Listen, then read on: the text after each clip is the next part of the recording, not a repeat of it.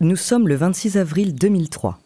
Aujourd'hui, un jeune alpiniste décide de partir faire une randonnée dans les canyons de l'Utah. Il a 27 ans et personne n'est au courant de son excursion. La journée s'annonce belle, bien que froide, idéale pour une séance d'escalade en solitaire. Dans son sac à dos, il emmène l'essentiel pour une descente d'un jour, son équipement d'escalade, deux burritos, un litre d'eau, un couteau suisse, une lampe frontale et une petite caméra. En chemin, il croise deux jeunes filles avec qui il fait connaissance. Ils décident de faire une partie du chemin ensemble. Cependant, au bout d'un moment, les deux amis décident de retourner vers leur 4x4.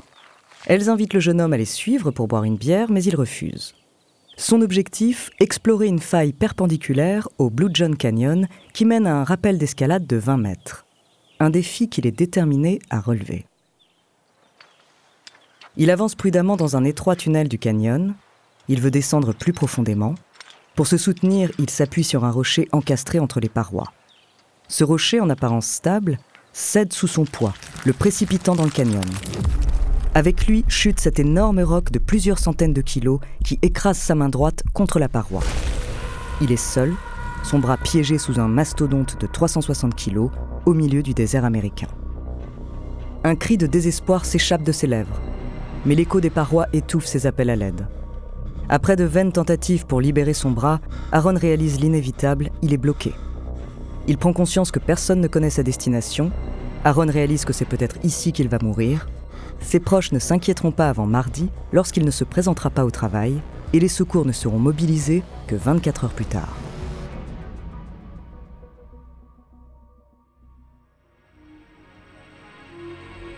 Bonjour, je suis Andrea Brusque, bienvenue dans Les Fabuleux Destins.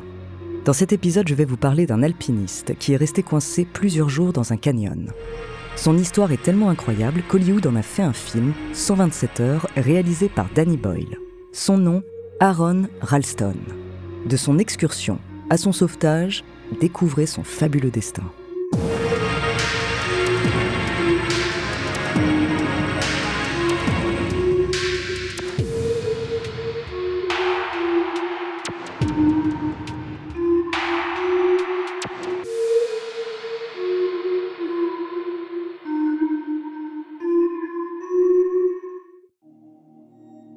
Aaron Ralston, né le 27 octobre 1975 dans l'État de l'Indiana, a étudié à l'université de Carnegie Mellon de Pittsburgh en Pennsylvanie, où il a obtenu des diplômes en génie mécanique et en français.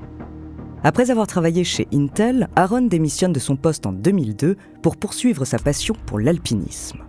Le 26 avril 2003, alors qu'il décide de faire ce qui lui semble être une petite balade, il se retrouve coincé, le bras bloqué par un rocher, au fond d'un canyon reculé. Dans les premiers instants, une souffrance intense le plonge dans une panique désespérée.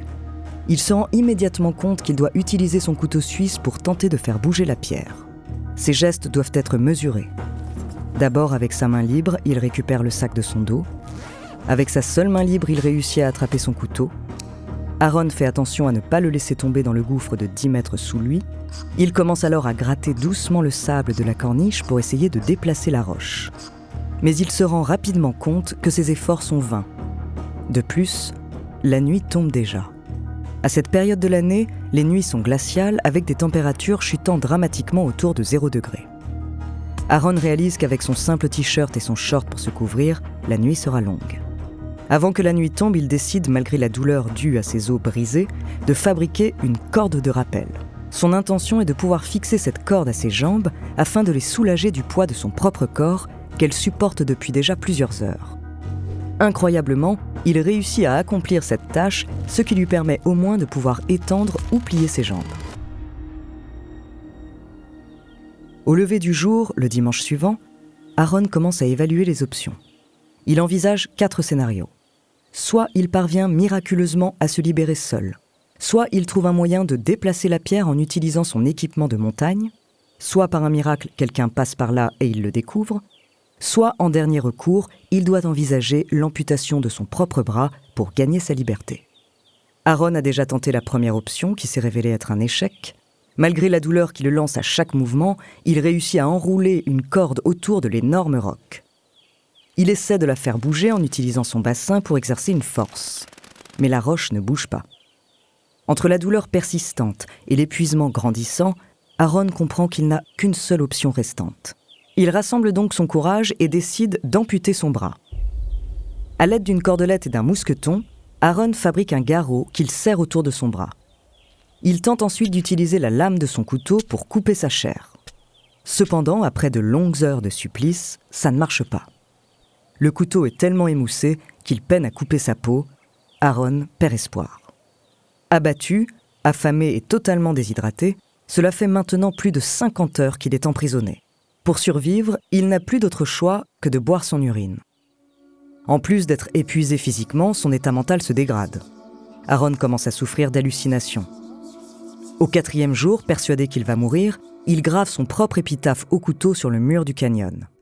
Accompagné de sa caméra, il enregistre un message d'adieu adressé à sa famille et à ses proches, laissant derrière lui son testament.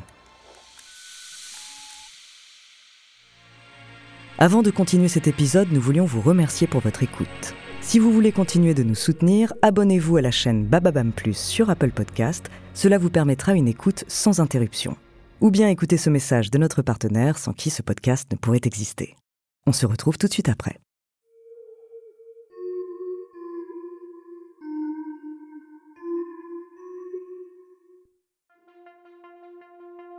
Au cinquième jour, alors qu'il est sur le point de perdre tout espoir, Aaron hallucine.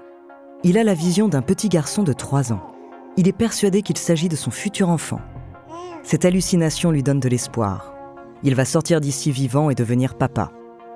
Il est brutalement rempli d'excitation et même de joie. Soudain, une idée lui vient.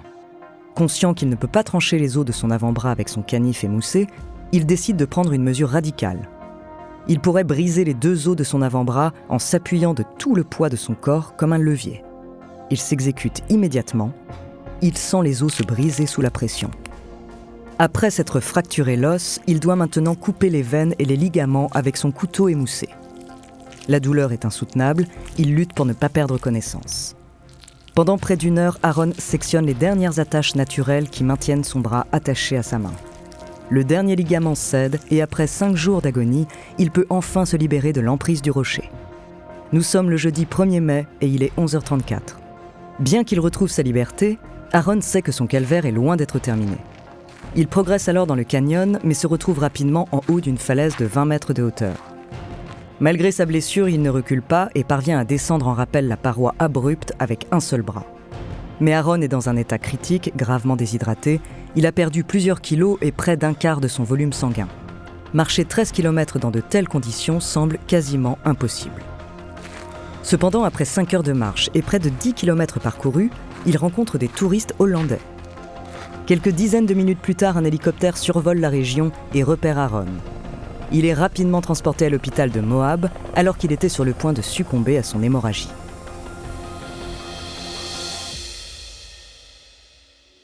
Après avoir sauvé Aaron, les autorités entreprennent de récupérer son bras coincé.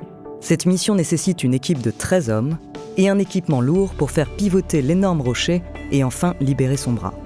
Une fois libéré, son bras est incinéré et les cendres sont remises à Aaron. Six mois après son terrible accident, il retourne sur les lieux de son aventure pour y disperser les cendres de son avant-bras. La vision qu'Aaron a eue au fond du canyon s'est finalement réalisée. Trois ans après son accident, il rencontre sa femme avec qui il fonde une famille. Aaron Ralston continue d'être un passionné de la randonnée et de l'alpinisme. Et depuis son accident, il n'oublie jamais de laisser un itinéraire précis à quelqu'un avant de partir.